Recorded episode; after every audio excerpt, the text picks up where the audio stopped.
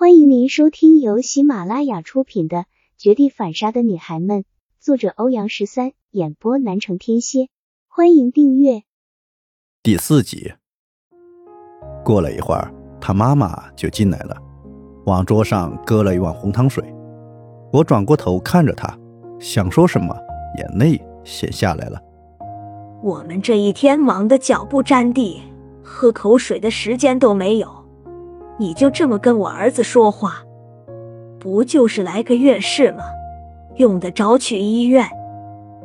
以后你们结婚了，屁大点小事也让他分心。就你这样，你怎么操持一个家？说完，他转身出去，门砰的一声关上。钻心的疼痛令我意识模糊。等我醒来时，干涩的内痕让我皮肤绷得紧紧的。黑漆漆的房间里依旧只有我一个人，那碗红汤水早就凉透了，暗红色的糖浆沉在碗底，寒冷、疼痛以及心凉后的清醒，我知道自己不能在这个地方待下去了。我胡乱地套上衣服，跌跌撞撞地跑出去，独自拦了一辆摩托车去镇上看病。到医院后是一系列的检查、化验、等待，为了缓解疼痛。医生给我用了止疼的药，我终于从疼痛中夺回了属于自己身体的掌控权。缓过后，才开始伤心。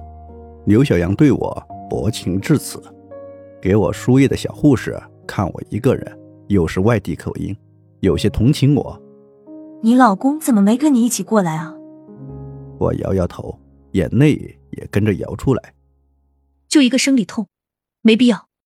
什么生理痛？你这是染了性病，肯定跟他脱不了关系。小护士咬牙切齿，我如遭雷轰。小护士把化验单给我，上面清清楚楚的告诉我，这次腹痛是性病导致的上性炎症感染。这种病主要通过性行为传播，病源就是刘小阳。毫无疑问，那个口口声声称我也是第一次，我会对你负责的刘小阳。你是刘小阳的女朋友吧？你们回来时候，我见你跟他一起。小护士似乎考虑了很久，终于把话酝酿出来。我吃惊。你认识他？